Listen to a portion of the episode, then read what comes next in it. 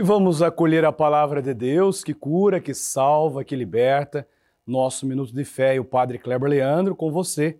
Vamos deixar que essa palavra de Deus caia em nossos corações e produza os frutos que Deus espera de nós. O Evangelho segundo Lucas.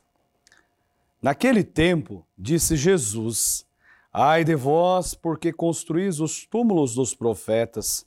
No entanto, foram vossos pais que o mataram. Com isso, vós sois testemunhas e aprovais as obras de vossos pais, pois eles mataram os profetas e vós construís os túmulos. É por isso que a sabedoria de Deus afirmou: Eu lhes enviarei profetas e apóstolos, e eles matarão e perseguirão alguns deles, a fim de que se peça contas a esta geração do sangue de todos os profetas, derramado desde a criação do mundo, desde o sangue de Abel até o sangue de Zacarias, que foi morto entre o altar e o santuário. Sim, eu vos digo, serão pedidas contas disso a esta geração.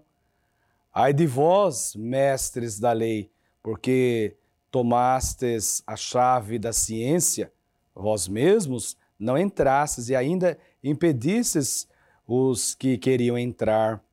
Quando Jesus saiu daí, os mestres da lei e os fariseus começaram a tratá-lo mal e provocá-lo sobre muitos pontos.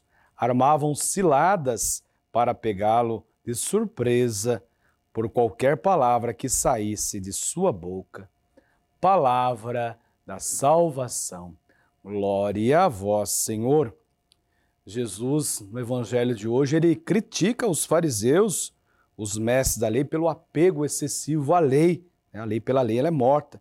E, de fato, a exterioridade na prática da lei, né? preocupado demais com as mínimas coisas, esquecendo aquilo que é essencial na lei. Né? Por isso, eles pretendiam ser continuadores dos profetas, dos sábios, Porém, de fato, eles eram piores, pois queriam matar Jesus, como de fato fizeram. Né? Por isso, com essa má interpretação da lei, eles justificavam os gestos exteriores. Né?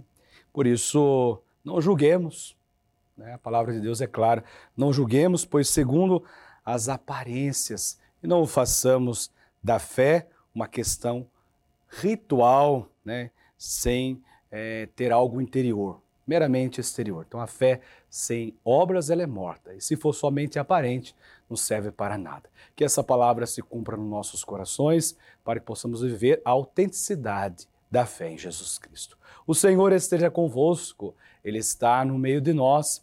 E por intercessão de Nossa Senhora de Fátima, desça sobre vós, sobre a sua família, sobre a sua casa, sobre a sua quinta-feira, a bênção a saúde, a proteção e a paz do Deus que é todo-poderoso, o Pai, o Filho, o Espírito Santo.